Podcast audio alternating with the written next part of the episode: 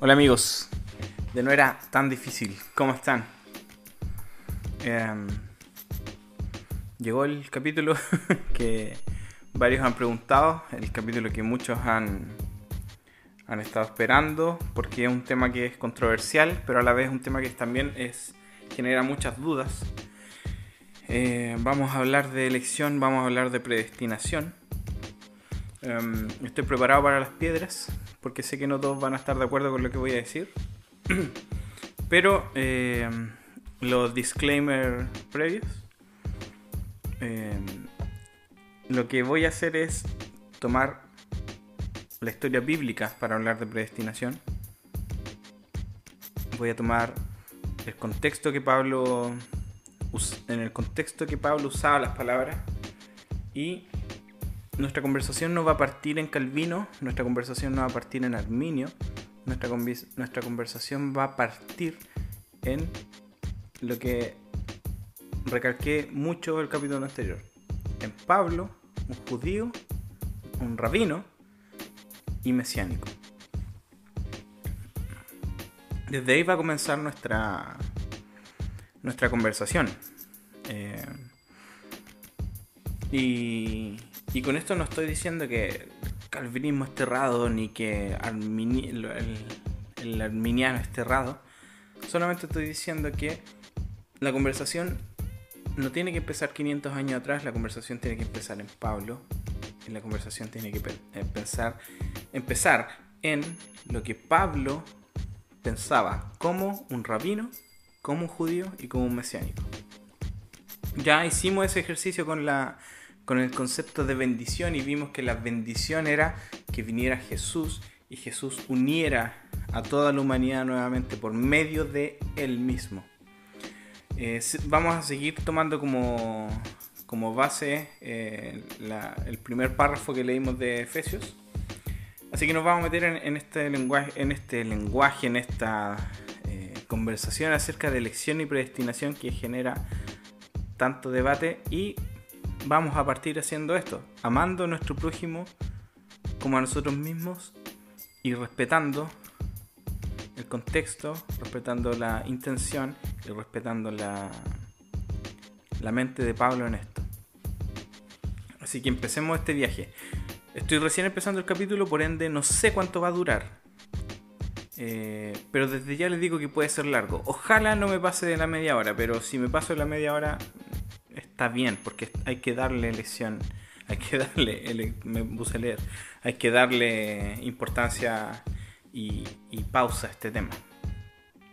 Antes de partir quiero saludar a mi amigo Wilson Vera, que está de cumpleaños hoy, que estoy grabando, pero, pero va a salir mañana, así que un saludo para él, que es un fiel auditor de No era tan difícil.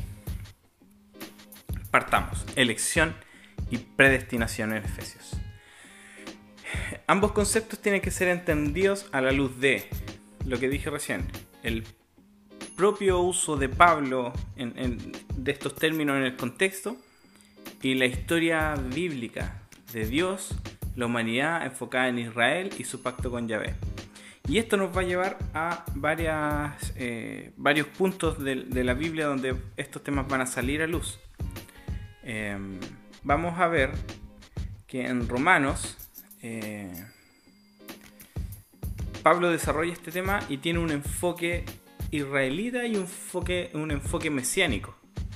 Eh, y, el principal referente del lenguaje de elección de Pablo es la familia eh, de Abraham, Israel. Israel, el, pacto, esta familia que tiene un pacto con Yahvé. Entonces vámonos a Romanos 9. El 4 al 5 vamos a estar mucho en Romanos hoy día. Dice, el pueblo de Israel... Eh, ah, obviamente empieza antes. Desearía yo mismo ser maldecido y separado de Cristo por el bien de mis hermanos, los de mi propia raza, el pueblo de Israel. De ellos son la adopción como hijo, la gloria divina, los pactos, la ley el privilegio adorar a Dios y el de contar con sus promesas. Entonces ya tenemos este lenguaje aquí andando, promesa, adopción, eh, gloria divina, etc. Em, entonces nos damos cuenta que, que, este lenguaje se está aplicando a Israel, los israelitas. En Romanos 9 también, pero del 6 al 13, dice, ahora bien, no digamos que la palabra de Dios ha fracasado. Lo que sucede es que no todos los, los que descienden de Israel son Israel. Eh, qué, qué quiere decir esto de Israel son Israel? Él nos dice que para ser parte de la familia del pacto, o sea, Israel, no tiene que ver con algo étnico, sino que tiene que ver con si tú creías o no creías en la promesa de Dios. Por ende es importante eh, entender este lenguaje de promesa y entender este lenguaje de bendición, porque tú creías que la bendición iba a venir a través del pueblo de Israel, por ende tú querías ser parte de esto. Ahora bien, no digamos que la palabra de Dios ha fracasado, lo que sucede es que no todos los que descienden de Israel son Israel. Tampoco por ser descendientes de Abraham son todos hijos suyos. Al contrario, tu descendencia se establecerá por medio de Isaac, dice. En otras palabras, los hijos de Dios no son los descendientes naturales, más bien se considera descendencia de Abraham a los hijos de la promesa. Y la promesa es esta, dentro de un año vendré y para entonces Sara tendrá un hijo. No solo eso, también sucedió que los hijos de Rebeca tuvieron un mismo padre que fue nuestro antepasado Isaac. Sin embargo, antes que los mellizos nacieran o hicieran algo bueno o malo, y para confirmar el propósito de la elección divina, no en base a las obras, sino al llamado de Dios, se le dijo a ella, el mayor servirá al menor. Y así está escrito, amé a Jacob pero aborrecí a Esaú. Esos dos textos no están juntos. El mayor servirá al menor es de la historia que se relata en Génesis 25, pero donde dice que amé a Jacob y aborrecí a Esaú es de, eh, Malaquías. Eh, ¿Qué concluiremos? ¿Acaso es Dios injusto? De ninguna manera. Es un hecho que a Moisés le dice, tendré clemencia de, yo, de quien yo quiera tenerla y seré compasivo con quien yo quiera hacerlo. Por lo tanto, la elección no depende del deseo ni del esfuerzo humano, sino de la misericordia de Dios. Entonces, ¿qué está diciendo aquí? Está diciendo que eh, Dios eligió a algunos eh, y estos algunos fue porque los pueblos, primero la humanidad entera rechazó seguir a Dios y después este mismo pueblo iba, iba fallando. Entonces la, bendición empezó a pasar de una familia hasta llegar a transformarse en una nación. De hecho, Esaú rechaza esto. Esaú rechaza ser parte de la bendición. Cuando él vende su primogenitura, lo que está haciendo es rechazar ser parte de la bendición. Por eso Dios aborrece a Esaú. Em, y, Dios conocía esto de, antemano. Em, Entonces la elección de Abraham, Isaac y Jacob estaba predestinada. ¿Por qué? Porque estaba previamente eh, hecha. Y eso, lo podemos encontrar en el 9.11. Dice, sin embargo, antes que los mellizos nacieran, hicieran algo bueno para confirmar el propósito de la elección divina, no en base a las obras. En Romanos 11 encontramos en el versículo 2, dice, Dios no rechazó su pueblo, al que de antemano conoció. ¿No sabe lo que relata la escritura en cuanto a Elías? Acusó a Israel delante de Dios. Y empieza a relatar un, par de cosas más, pero dice, el que de antemano conoció. Dios no rechazó a su pueblo, el que de antemano conoció. O sea, Dios sabía quién iba a ser su pueblo.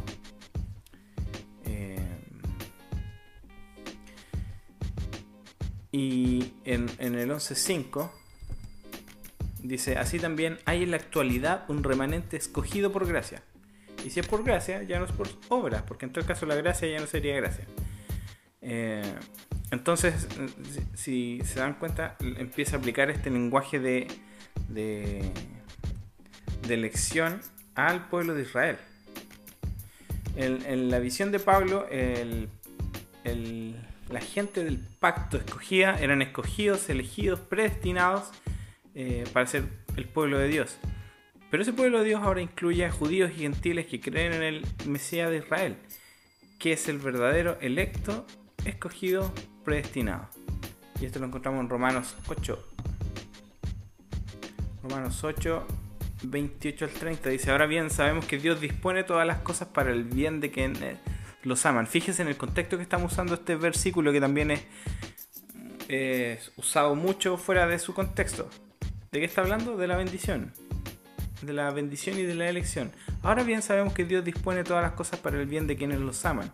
Los que han sido llamados de acuerdo con su propósito. Porque los que Dios conoció de antemano también los predestinó para ser los predestinó a ser transformados según la imagen de su Hijo, para que Él sea primogénito entre muchos hermanos.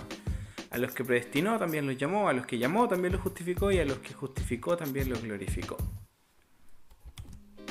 Entonces, eh, aquí vemos como eh, aquellos que fueron llamados acorde al propósito, eh, porque aquellos que Dios conoció de antemano también los predestinó para que fueran conformados a la imagen de su Hijo, para que Él sea el primero entre muchos hermanos. Fíjense que nos dice que algunos los predestinó para que pusieran su fe en Jesús, sino que dice que los, predestinó para ser conformados a la imagen de su Hijo. Para Pablo, el Mesías es parte de la, de la identidad eterna de Dios, el eternamente electo, escogido y amado porque Jesús representa, incorpora y encarna la gente del pacto de Dios. Aquellos que eh, por, por, fe en Él se unen a, esta familia eternamente escogida de Dios. Y esto, esto Pablo lo toma del lenguaje bíblico entero. El propósito de Dios, este propósito eterno, es traer la bendición al mundo, como lo hablamos, lo hablamos en el capítulo anterior, a través de una familia humana, de Adán y Eva, eh, después Abraham, que, eh, y que, todo este recorrido está, eh, se cumple en el Mesías. Este llamado, escoger, predestinación de la familia de Abraham, Abraham narrativamente expresado en Génesis y Éxodo y, temáticamente expresado en Deuteronomio, es, es, lo, que, lo que vamos a ver ahora. Eh, antes de la, del éxodo, eh, Dios tenía un propósito que es que su gente eh, herede la tierra prometida y se convierta en una bendición para las naciones. Esta historia de Israel en sí misma es una analogía de toda la humanidad en, en la historia de Génesis 1 al 3. Que la familia humana sea unida a Dios para heredar el cosmos y gobernarlo en amor y bendición de Dios la bendición divina eh, que, leímos en, en, en Efesios 1 del 3 al 14 es la inclusión de las naciones en, este Israel mesiánico, del, nuevo éxodo. Este nuevo éxodo que empieza con el bautismo. Todas estas palabras claves en el poema de, de Efesios 1 del 3 al 14 son adoptadas de descripciones de los patriarcas de Israel y del Mesías eh, de la línea de David. Estas imágenes son aplicadas ahora al Israel, ahora restaurado en Cristo, en Cristo Mesías, y extendida a los gentiles que creen. Entonces vamos a ver este, este lenguaje que, cómo se va tomando este lenguaje que se usó en, en, Efesios 1 eh, del 3 al 14 y cuáles son las fuentes a las que está, en las que está pensando Pablo.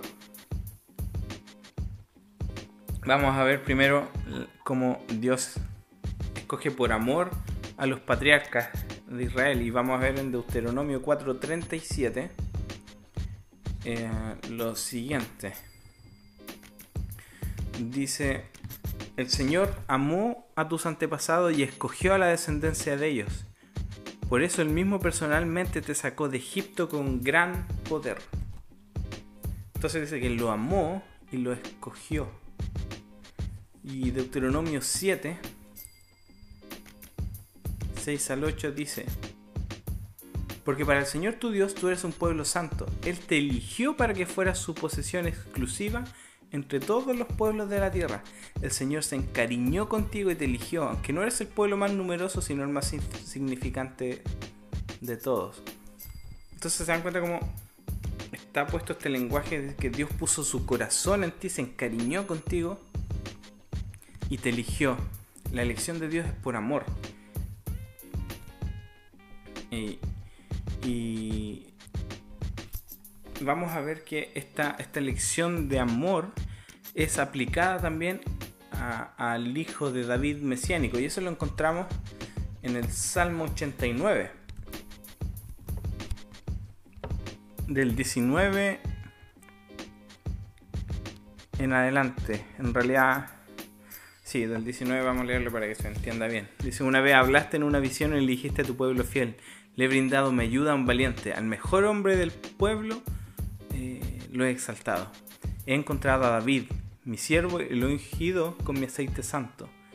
Mi mano siempre lo sostendrá, mi brazo lo fortalecerá. ningún enemigo lo someterá a tributo, ningún inicuo lo oprimirá. Aplastaré a quienes se le enfrentan y derribaré a quienes lo aborrezcan. La fidelidad de mi amor lo acompañará y por mi nombre será exaltada su fuerza. Le daré poder sobre el mar y domine sobre los ríos. Esto a los que escucharon la primera temporada les va a hacer eco inmediatamente. Él me dirá, tú eres mi Padre, mi Dios, la roca de mi salvación. Yo les daré los derechos de primogenitura la primacía sobre los reyes de la tierra. Mi amor por él será siempre constante y mi pacto con él se mantendrá fiel. Afirmaré su dinastía y su trono para siempre mientras el cielo exista. Entonces Dios está hablando acerca del lenguaje de este, eh, de este amor con el que escoge a este hijo mesiánico. Entonces, después Pablo describe a Israel como la familia predestinada de Dios en Romanos. En Romanos 9, vamos a volver a Romanos mucho hoy día, del 11 en, del 11 en adelante, es del 11 y 12. Dice, sin embargo, antes de que los mellizos nacieran, hicieran algo bueno o malo y para confirmar el propósito de la elección divina, no en base a las obras, sino al llamado de hijo de Dios, se le dijo a ella, el mayor servirá al menor. Y así está escrito, amé a Jacob. O sea, la elección es por amor. y en Romanos 11, 2, 5 se lo leo al tiro. Que eso se me cerró. Dice, Dios no rechazó a su pueblo, al que antemano conoció. Esto lo, leímos recién. Eh, el Señor, el, Señor Dios no rechazó al pueblo que de antemano conoció. Eh, y en el 5, así también hay en la actualidad un remanente escogido por gracia. O sea, este amor ahora es, relatado como gracia y que es el motivo por el que Dios escoge. Eh, y, este lenguaje de amor es hablado a Jesús. Y Jesús es representado como el amado y predestinado. Eh, y esto lo encontramos en el bautismo primeramente, Marcos 1, eh, versículo 9. En esos días llegó Jesús desde, desde Nazaret de Galilea y fue bautizado por Juan en el Jordán. Enseguida, al subir del agua, Jesús vio que el cielo se abría y que el Espíritu bajaba sobre él como una paloma. También se oyó una voz del cielo que decía, tú eres mi hijo amado, estoy muy complacido contigo. Y en Juan también encontramos cuando Jesús está haciendo esta oración hermosa, eh, en el versículo 24, dice, Padre, quiero que los que me has dado estén conmigo donde yo estoy, que vean mi gloria, la gloria que me has dado porque me amaste desde antes de la creación del mundo. Entonces vemos a este Jesús amado, predestinado, o sea, desde antes de la fundación del mundo y ahora eh, en, el, bautismo es confirmado este amor a través del Espíritu Santo. Entonces vemos que este lenguaje de amor está siendo usado para describir todo este lenguaje de elección, eh, pero está apuntando siempre al Mesías. Y en el Mesías encontramos la inclusión de los gentiles a, esta familia predestinada y eso lo vemos en Efesios 1.5, que es lo que estábamos viendo. dice, en amor nos predestinó para ser adoptados. Y hablamos, y, ahora nos vamos a meter en, en, esto de la adopción. En amor nos predestinó para ser adoptados como hijos suyos por medio de Jesucristo, o sea, por medio de Él. Y, y en Romanos 8 28, 29, eso lo teníamos acá, Romanos 8, 28, 29. Ahora bien sabemos que Dios dispone todas las cosas para el bien quienes los, de quienes lo aman, los que han sido llamados de acuerdo con su propósito, porque Dios a los que conoció antemano también los predestinó a ser transformados según la imagen de su Hijo para que Él sea el primogénito entre muchos hermanos. Eh, entonces están siendo predestinados a ser transformados a la imagen de Jesús porque Él es el predestinado. Y vamos a ver que este lenguaje de, de, adopción y de, y de, familia como de hijo eh, es parte del, del lenguaje que también se ocupa y, es importante entenderlo para, para hablar del lenguaje de, de predestinación. Y eso lo vamos a ver a la vuelta de la pausa.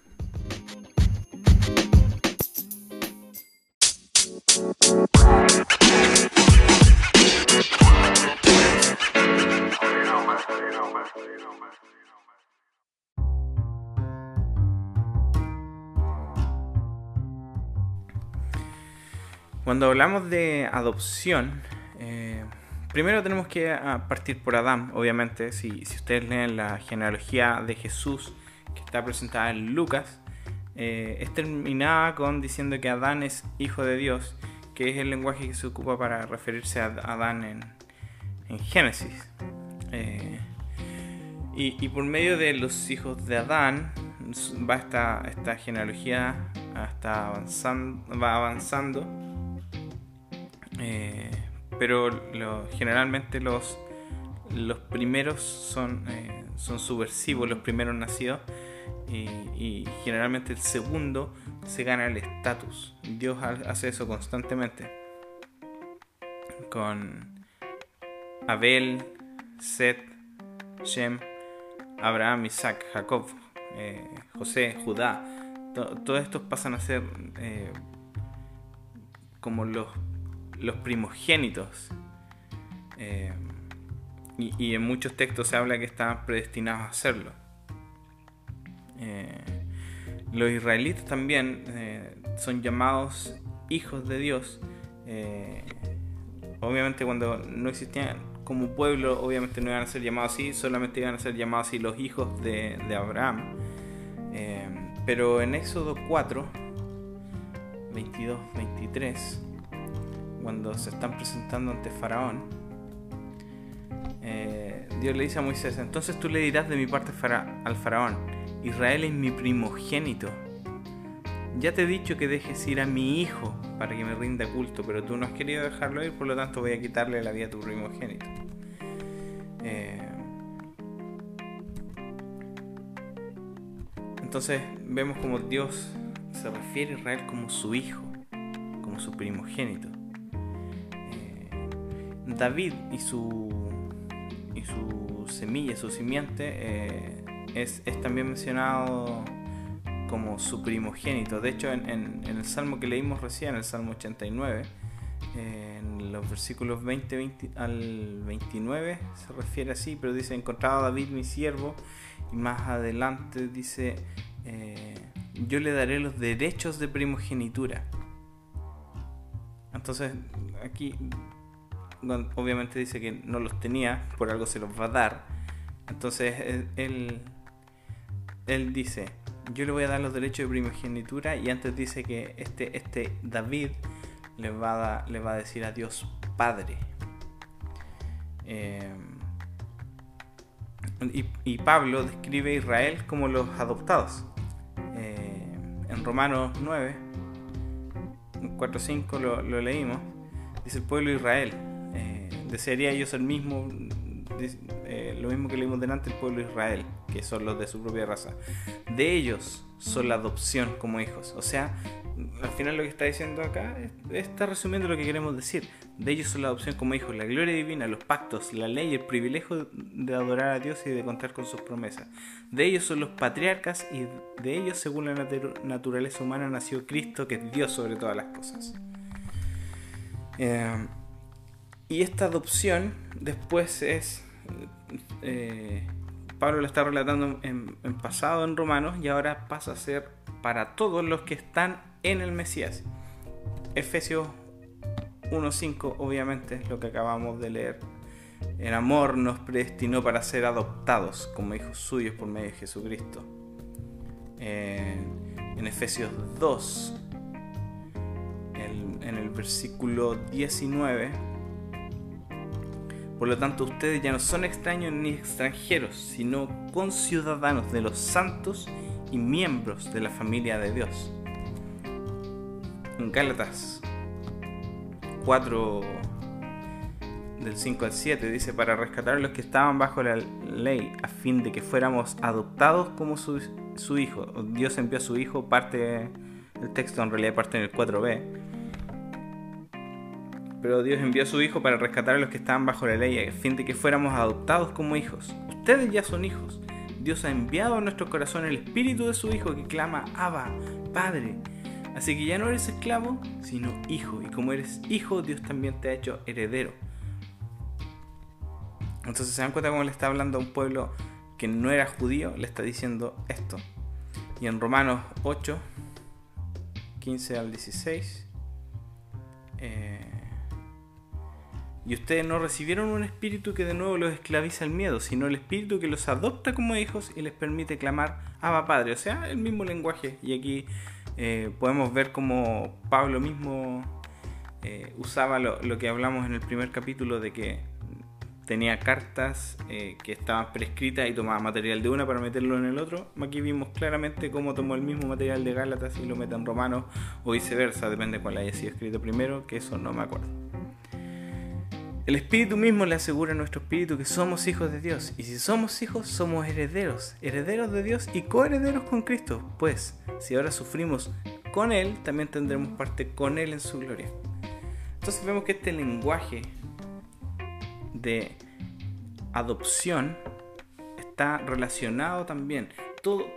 Ambos lenguajes, lo que vimos en el, en el primer bloque, que tiene que ver con la con, este lenguaje de amor asociado a la predestinación y al pacto, al escoger, eh, también se ocupa aquí en, en esto de la adopción. Todo apunta a Jesús y por medio de Jesús nosotros accedemos. Entonces, vamos a aterrizar este avión. Vamos, vamos a, a ir llegando a las conclusiones. Vamos a leer una frase de Ben Witherington III de su libro Las cartas a Filemón, los Colosenses y los Efesios. un comentario retórico social en las cartas de la cautividad. ese título tiene el libro.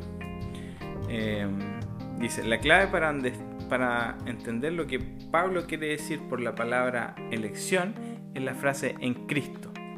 Cuando Pablo dice que los creyentes fueron escogidos antes de la fundación del mundo en Él, Él quiere decir que Cristo preexistía antes de la creación del universo y que Dios, escogiéndolo a Él, que es el elegido, eh, aquellos que vinieran a estar en Él por fe se encuentren dentro de los elegidos en la persona de su Redentor.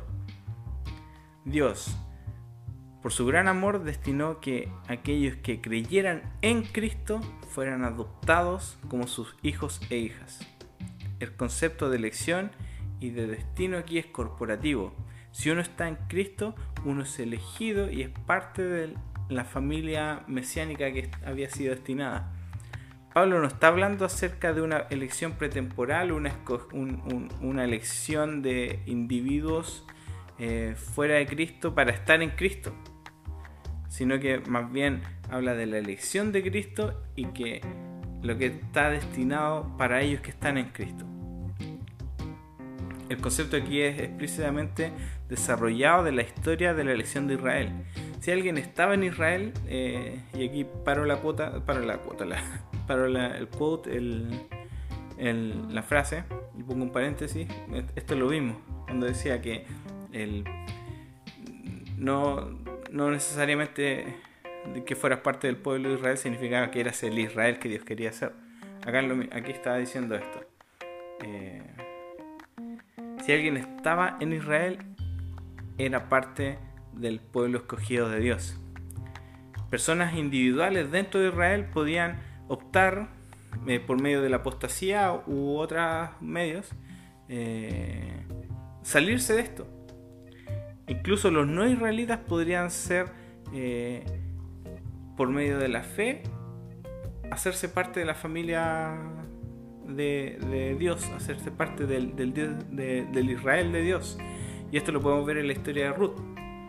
Eh, en Efesios 1, del 3 al 14, estos, estos, conceptos bíblicos de elección están enfocados en Cristo. Por eso cuando leíamos el texto era en Él, en Él, en Él, y, e insistía con esto. Eh, quienes puedan incorporarse eh, a sí mismos son aquellos que confían en Él. Cristo se ha transformado en el, en el, en el punto de, enfoque de la elección de Israel y su salvación. Porque en el pensamiento de Pablo la identidad de la gente de Dios está mezclada con la historia de Jesús, el ungido, y, y está construida en el Cristo resucitado.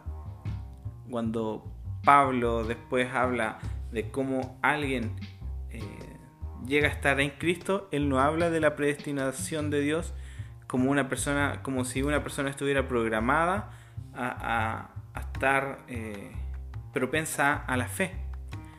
Él lo que dice es que en Cristo, cuando escucharon la buena noticia, en la verdad, creyeron y fueron sellados por el Espíritu Santo prometido.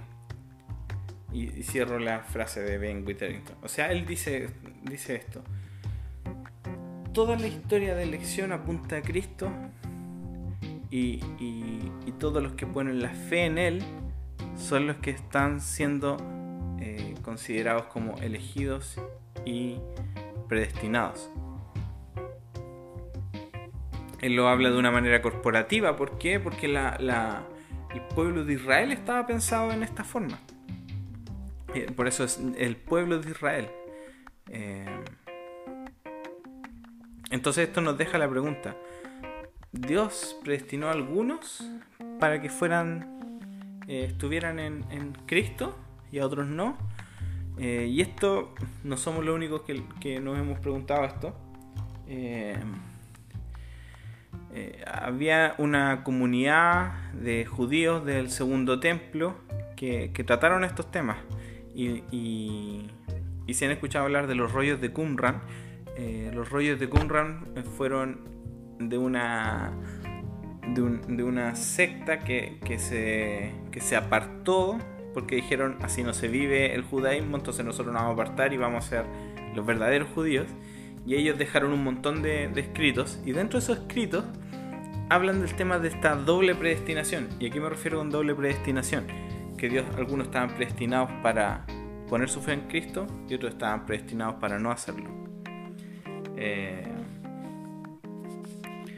y, la, y, Pablo estaba al tanto de esto. Probablemente hayan sido contemporáneos de Pablo, o, Pablo al menos sabía de las enseñanzas que estaban ellos estaban divulgando. Eh, pero Pablo no trata el tema de elección y predestinación desde esta perspectiva de una doble predestinación. Y vamos, vamos a leer una frase de un, de un texto de, de Qumran que, que, lo habla y lo pone muy evidentemente. Este, el pacto de Damascus, eh, capítulo 2, versículos del 6 al 8, dice, aquellos que se aparten del camino y abominen los preceptos, para ellos no habrá remanente ni sobreviviente, porque Dios no los escogió a ellos al principio del mundo. Eh, y antes de que antes de que ellos fueran establecidos, él conoció sus hechos. Entonces aquí se dan cuenta que esta, esta secta lo que está diciendo es que Dios escogió eh, de antes de los tiempos a uno para que para que se apartaran del camino o para que lo rechazaran y que Dios conocía estos esto de antemano. Y, Pablo no, no toma este tema. Eh, entonces cuando, cuando ponemos a Pablo en contraste con, esta influencia judía que había, nos damos cuenta que él no lo, no lo, no lo tomó como referencia.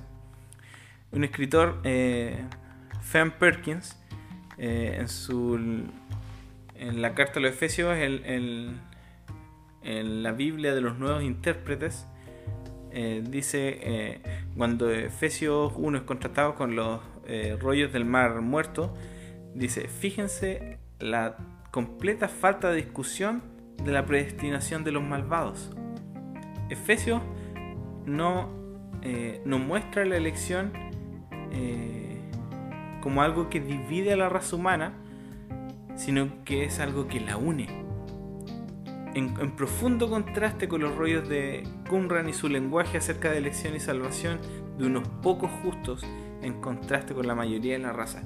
Y es hermoso esto porque entendemos que la predestinación y la elección de Dios es para unir, es para unir a la humanidad.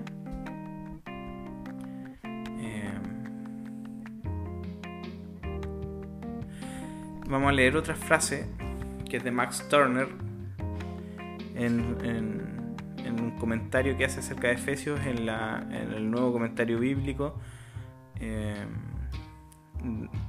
de la cuarta edición. Dice, antes de la creación Dios cogió a, a un pueblo en Cristo que estaría delante de él eh, santo y sin manchas en amor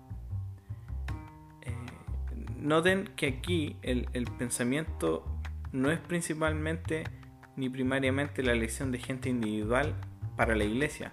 Aunque eso también podría estar implícito. Obviamente para tener algo corporativo tú tienes que tener eh, individuos.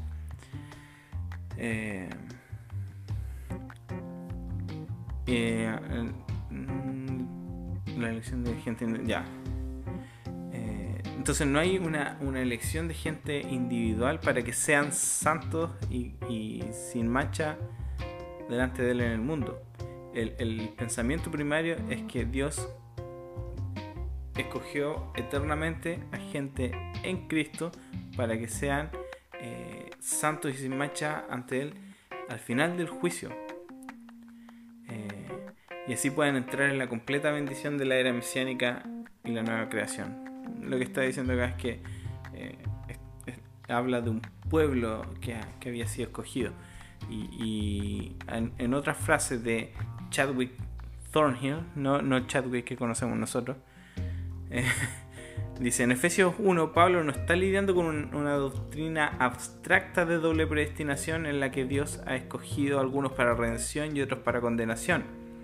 Eh, fíjense que la parte negativa de la doble predestinación está completamente ausente en, este texto de Efesios. Más bien él está lidiando con la historia de las promesas de Dios a Israel en la Biblia.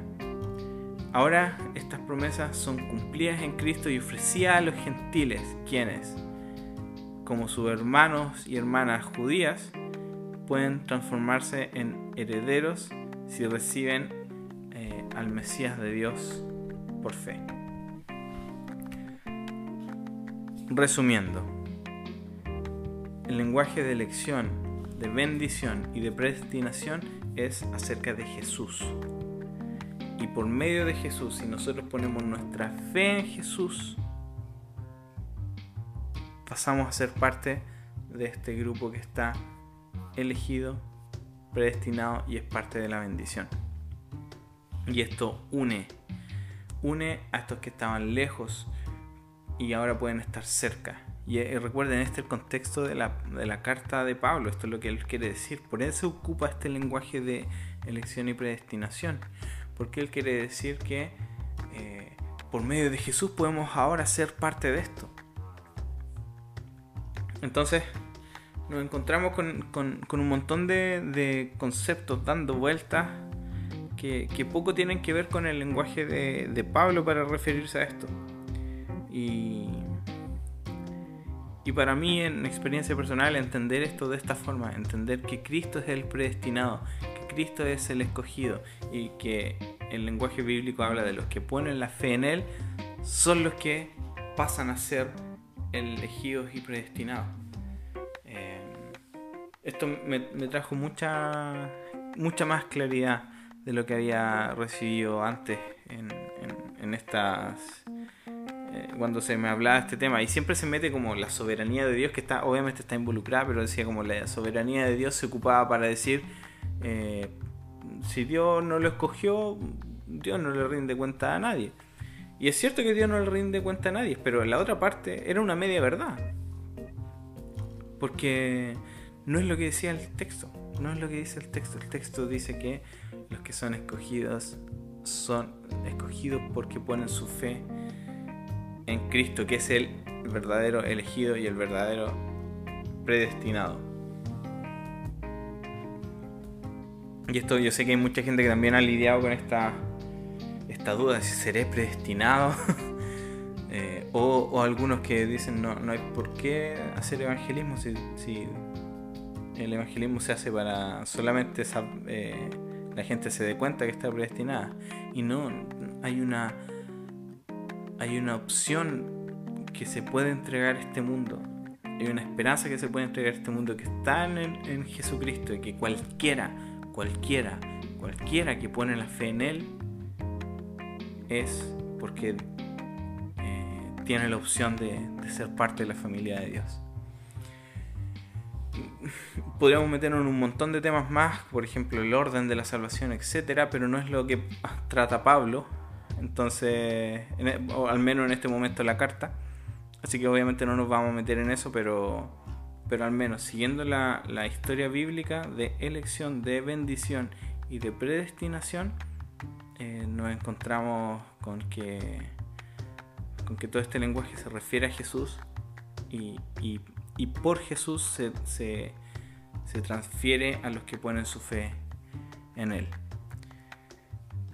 Sé que quedan un montón de preguntas, pueden enviarlas al, inbox de, No era tan difícil y, y si es necesario hacemos un capítulo de preguntas y respuestas.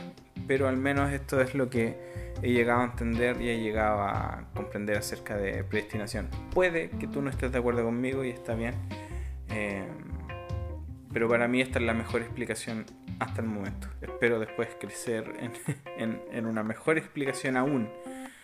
Pero esto, fíjense, no, no deja de lado que la, fe es un regalo de Dios y que Dios hizo todo para que pudiéramos eh, poner nuestra fe en Jesús. Él nos perdonó, Él envió a su Hijo, su Hijo decidió morir, eh, murió por nuestros pecados, pagó por nuestros pecados, entonces ahora podemos poner la fe en Él.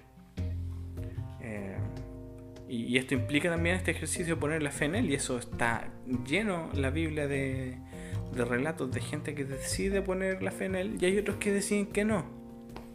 Y es parte de, de las opciones que Dios le entregó al ser humano. el próximo capítulo vamos a hablar acerca del nuevo éxodo y la nueva familia del pacto que habla de esta redención a través de la sangre y vamos a hablar mucho de perdón de pecados. Capítulo largo, pero necesario. Eso. No era tan difícil. En realidad sí, esto sí era más difícil.